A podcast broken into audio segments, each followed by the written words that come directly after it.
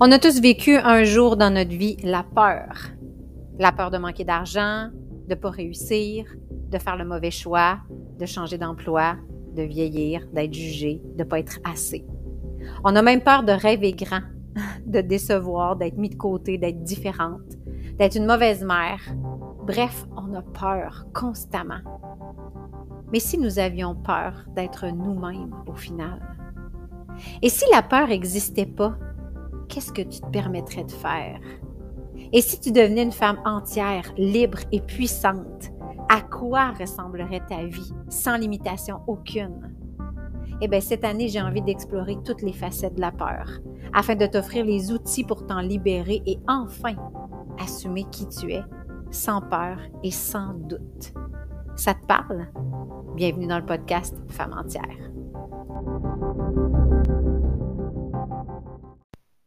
Salut et bienvenue dans ce tout nouvel épisode de podcast. Aujourd'hui, j'ai envie de te poser la question, est-ce que tu as peur de parler à ton boss? Est-ce que ça te fait peur d'exprimer tes besoins, tes demandes, tes envies euh, à ton boss? Puis ça, pourquoi je te parle de ça, c'est que je ne sais pas ou je ne peux pas compter, comptabiliser le nombre de femmes qui ont euh, traversé ma vie, ma route, et qui sont venus vers moi en me disant Mélisa, j'aime pas ma job. Mélisa, j'ai l'impression que je suis pas confortable dans mon emploi. Mélisa, j'ai l'impression que je suis malheureuse dans ce que je fais, mais je sais pas où m'en aller. Mélisa, euh, je rêverais de plus grand, mais je sais pas quoi. Puis je pense qu'aujourd'hui, cet épisode-là, c'est une façon pour moi de me replonger dans ce que j'ai vécu et j'ose espérer, mon intention derrière ça, t'inspirer à peut-être trouver le courage de parler à ton boss.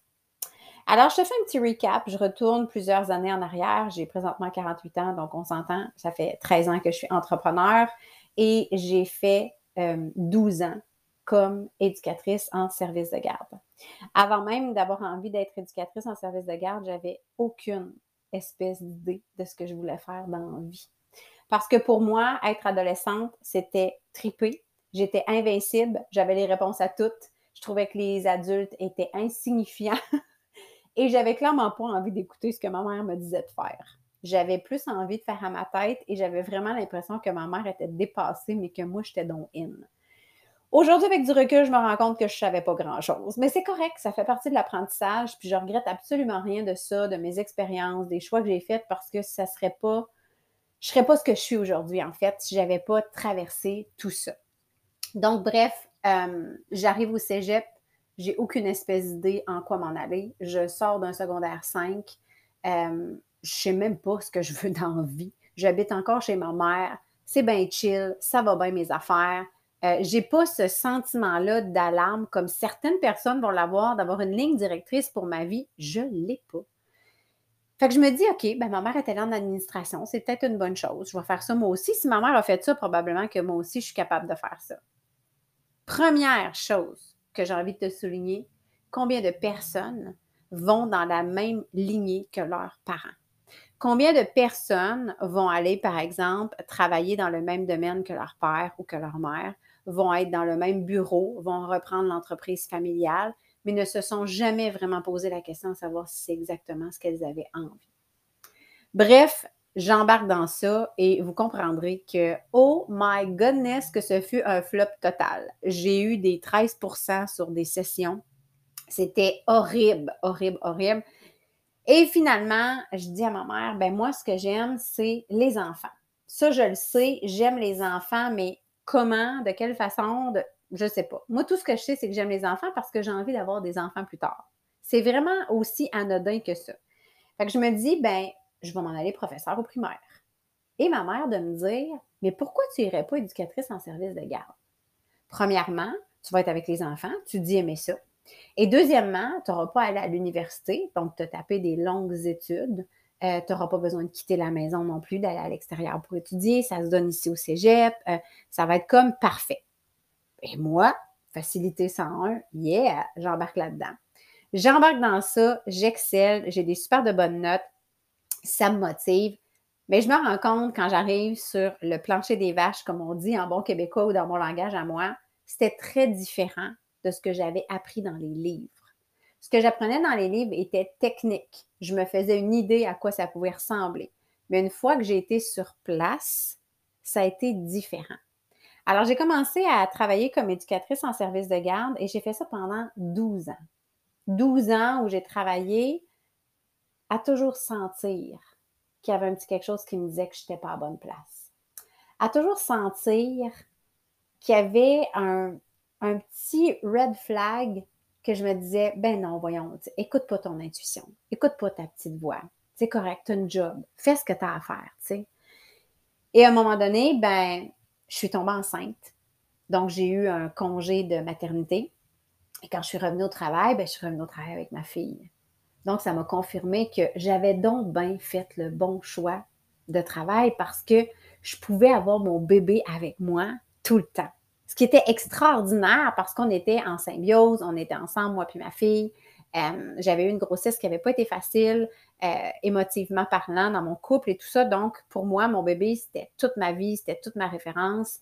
Et à un moment donné, ben, vous aurez compris que Sarah Maud a grandi. Hein, c'est le principe de l'évolution de la vie. Et à un moment donné, ben, elle est partie pour l'école. Elle est partie pour la maternelle. Et là, j'ai crashé solide j'ai commencé à avoir euh, des douleurs lombaires, j'ai commencé à avoir des tendinites, à faire des bursites, à faire une mononucléose, imaginez-vous donc, à 30 quelques années. Euh, j'ai commencé à avoir des gastro, j'ai commencé à être malade. Mais même avant ça, si je recule avant ça, je me souviens très bien de la sensation, puis j'ai les yeux fermés en te le disant, je me souviens très bien de la sensation que ça me faisait dans mon corps dans mon cœur, dans ma gorge, quand je me couchais le dimanche soir, puis je disais, fuck, faut que je retourne travailler demain. J'aime pas ça.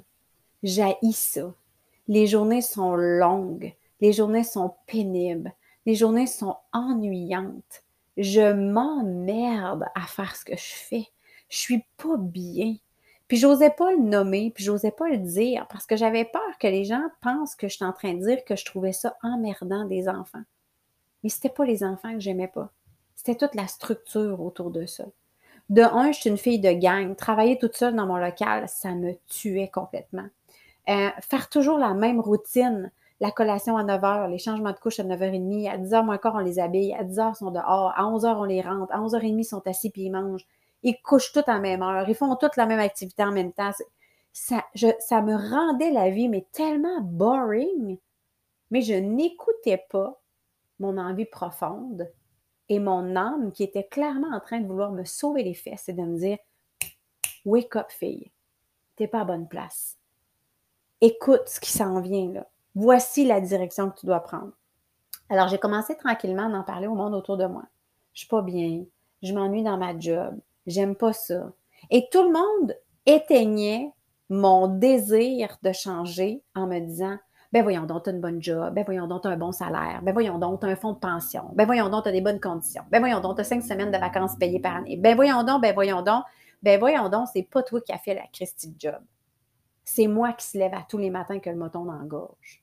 C'est moi qui file pas à tous les vendredis parce que je suis contente que ça soit enfin le week-end, mais que je suis déjà anxieuse parce que je sais que le week-end va durer juste à peu près 48-72 heures, tu sais.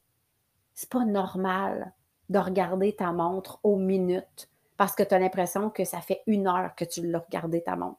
C'est pas normal de souhaiter d'être malade pour coller malade pour pas rentrer travailler. C'est pas normal de faker que tu es malade pour pas rentrer travailler. C'est pas normal de souhaiter que ta fille fasse de la fièvre ou ait une gastro pour pouvoir justifier le fait que tu n'ailles pas travailler. C'est pas normal. Mais tout le monde me disait, c'est normal de ne pas aimer ta job. On ne travaille pas pour aimer ce qu'on fait. On travaille pour faire de l'argent, pour payer nos billes. Puis, ben, si tu réussis à trouver quelque chose qui un peu te plaît dans tes cordes, ben, tant mieux, tu as un deux pour un. Mais l'objectif derrière ça, c'est pas ça. Mais moi, ça criait très fort à l'intérieur de moi que je devais sacrer mon camp. Et mon corps me le criait par toutes sortes de moyens. Des maux de tête, des migraines, des tendinites, bursites, entorse lombaire, comme je vous l'ai dit, toutes sortes de choses, jusqu'à un moment donné où j'ai littéralement crashé. Quand Sarah Maud a quitté la garderie pour rentrer à l'école, ça fait comme, OK, j'ai même plus de raison de rentrer à job le matin. Parce qu'au moins, quand j'allais travailler, j'étais avec ma fille. C'était ma récompense. Mais là, même cette récompense-là était plus là. Fait que ce que j'ai décidé de faire, c'est euh, d'aller voir mon médecin, puis de lui raconter ce qui se passait. D'aller voir mon médecin, puis de lui dire Hey, sérieux, ça va vraiment pas. Euh, je fais de l'anxiété, je suis pas confortable et euh, je sais pas quoi faire. Et mon médecin de m'annoncer que j'étais clairement en burn-out. Ouch! Deux choses. La première, j'étais triste d'avoir cette étiquette-là parce que je n'avais pas envie de l'avoir parce que d'une certaine façon, je pensais un peu que c'était un échec. Et puis d'un autre côté, j'avais envie de popper le champagne parce que je savais que ça signifiait que j'allais être en arrêt de travail puis j'allais plus être obligée d'aller travailler. Fait que j'étais partagée entre le fait de dire arc, j'ai cette étiquette-là de coller sur moi, d'anxieuse, de dépressive, mais en même temps, wouhou, party! Je retourne plus travailler à la garderie. Alors, cet arrêt-là a duré un an. Un an où, à chaque fois que je retournais voir mon médecin, j'espérais que le congé se prolonge. À chaque fois où je retournais voir mon médecin, il y a même des moments où je fakeais le fait de ne pas bien me sentir parce que je me disais, si je lui dis que ça va mieux, elle va me retourner.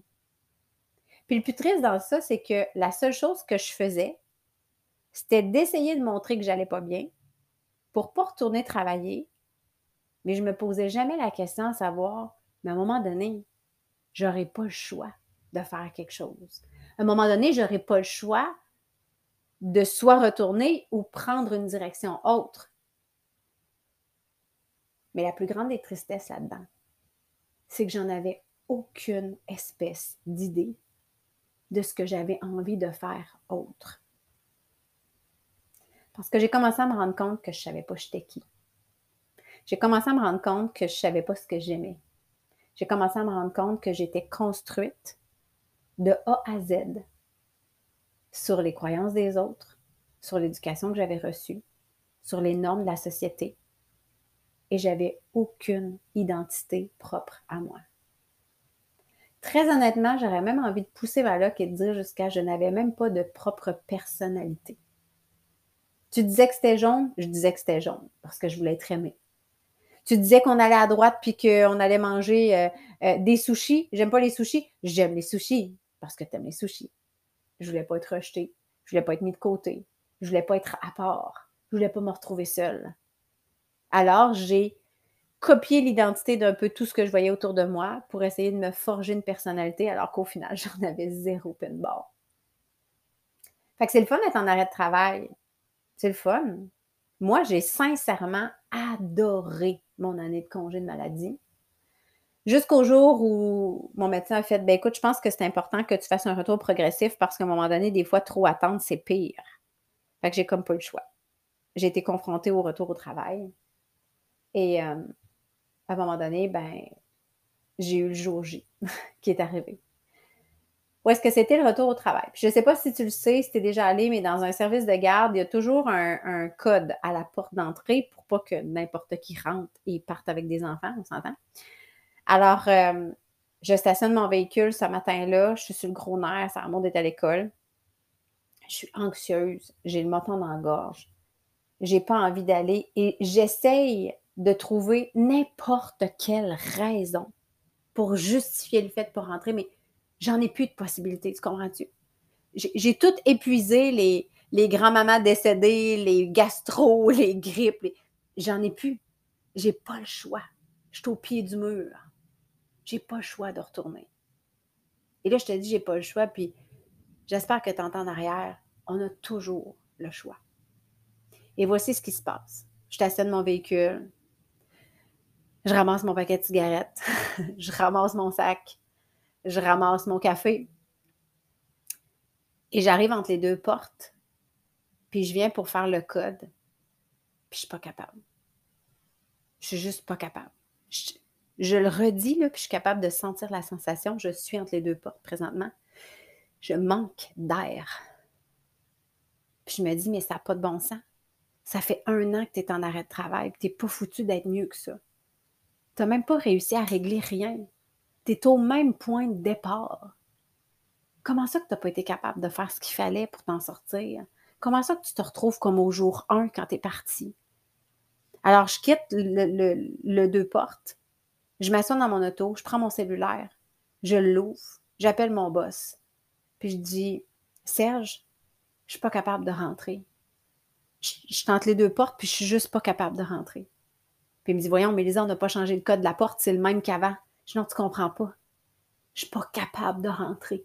J'écrase entre les deux portes. Je suis pas capable de traverser la porte.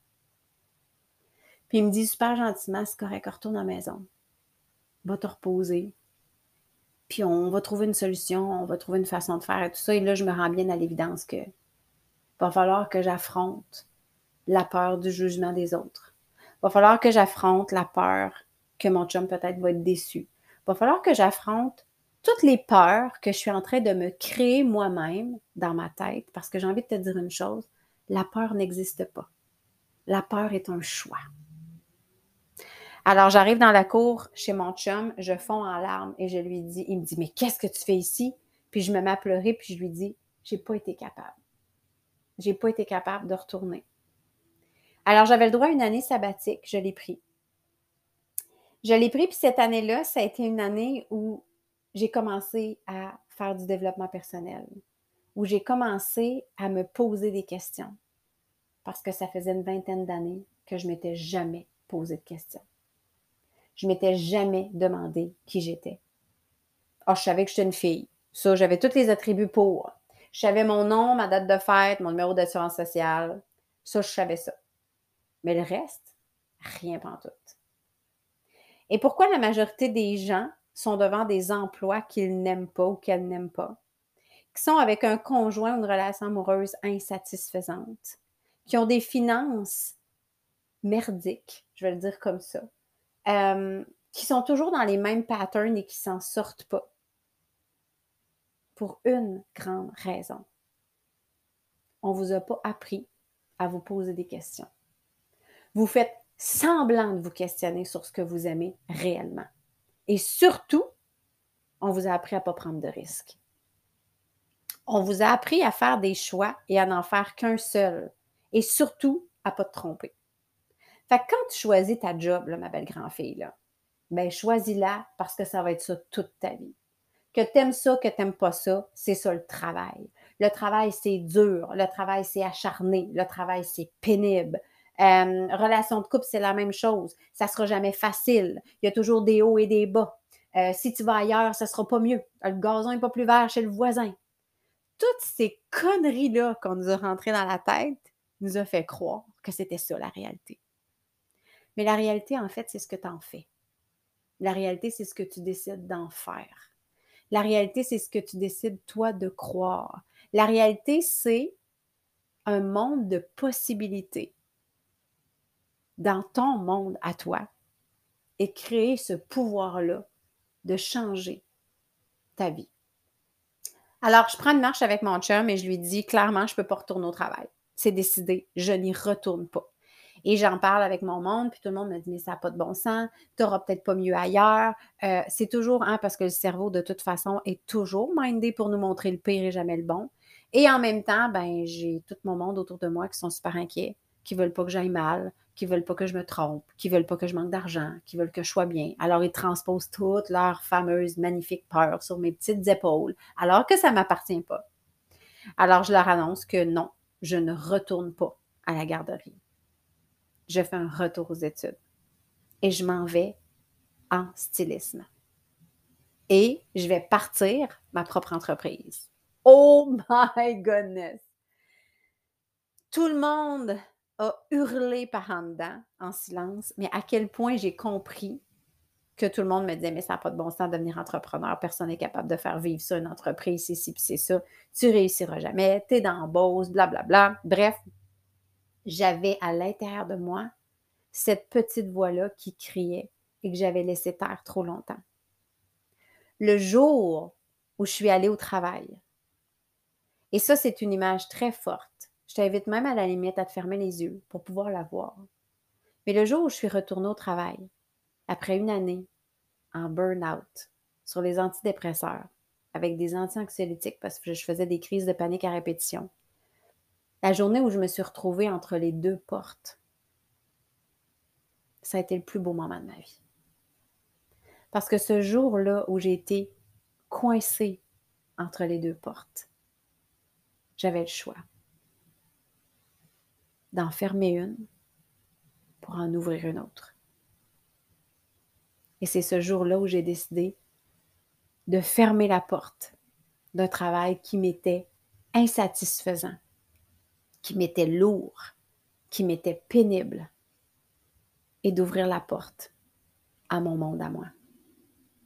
Je ne savais pas comment. Je ne savais pas de quelle façon. Mais je le savais profondément en dedans que c'était ce que je devais faire. C'est drôle parce que ce bout-là, depuis que je t'ai dit de fermer les yeux, j'ai encore moi-même les yeux fermés. Puis te dire à quel point je le savais que c'était cette direction-là. Je me sentais supportée, je me sentais encadrée, je me sentais soutenue. De qui, de quoi, j'en ai aucune espèce d'idée. Mais je savais que ma route était là. Je savais que c'était ce que je devais faire. Je suis certaine que toi aussi, quand je te dis ça, il y a plein de fois où tu as eu des intuitions à l'intérieur de toi, puis tu t'es dit, mais j'aurais tellement dû les écouter. J'aurais tellement dû faire ce move-là. Je le savais tellement que ce n'était pas une bonne décision. Euh, écoute-la, cette voix-là. Elle n'est pas là pour rien. J'ai commencé à embarquer dans le développement personnel, ce que je ne connaissais pas du tout. J'ai commencé à développer un des plus grands piliers de ma vie, la spiritualité. Et pour moi, la spiritualité, c'était quelque chose que je trouvais complètement fou et farfelu. Moi, je ne croyais pas en Dieu. Jésus, je trouvais ça niaiseux. Euh, euh, le petit Jésus à Noël, euh, no way. Je catchais pas ça, puis j'avais pas envie d'embarquer dans ce game-là. Mais je comprenais à quelque part que la spiritualité, c'était beaucoup plus grand que ça. La spiritualité, c'était premièrement de développer la foi en moi-même. Avoir foi en moi. Avoir foi en mes capacités. Avoir foi en mon intuition. Avoir foi en ma guidance intérieure. Alors, j'ai commencé à prendre des coachs la première coach que j'ai pris dans ma vie, il y a bon nombre d'années maintenant, m'a coûté 8000 dollars. 8000 balles que j'avais pas. Et surtout que j'ai pas dit à personne parce que je me suis dit, mon Dieu, que je vais me faire taper sa tête. J'avais pas cet argent-là, j'ai loadé ma carte de crédit. C'était le plus beau moment de ma vie où littéralement, j'ai pris mon envol.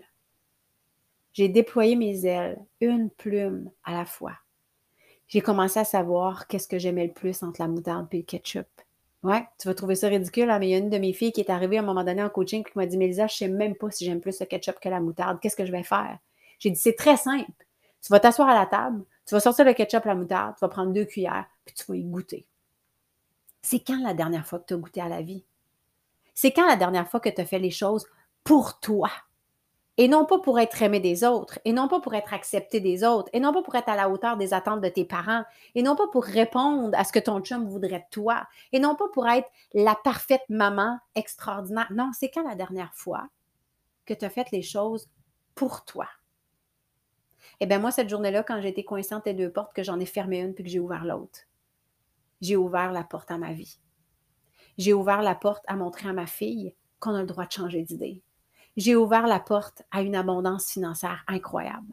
J'ai ouvert la porte à des vacances comme ça me tente d'en avoir au moment où j'ai envie d'en avoir. J'ai ouvert la porte à des relations d'amitié satisfaisantes. J'ai ouvert la porte à un amour incroyable qui dure depuis 18 ans et que je suis encore autant en amour qu'au jour 1 avec cet homme-là.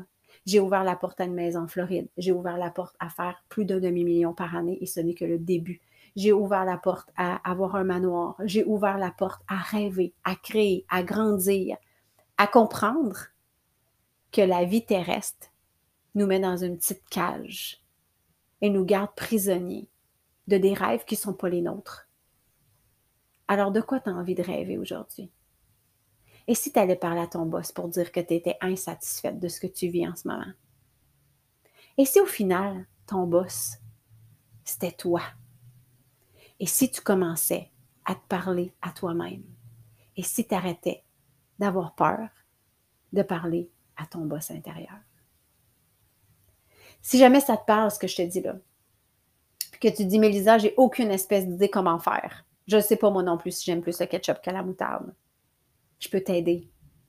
Tu as besoin d'outils? Je les ai. Tu as besoin d'accompagnement? Je l'ai. Viens m'écrire en privé sur mes plateformes, que ce soit ma page Facebook, que ce soit mon compte Instagram, peu importe. Viens me jaser. On va regarder, les possibilités sont là. Il faut juste fermer une porte pour en ouvrir une autre. Alors c'est quand que tu ouvres la porte de ta vie?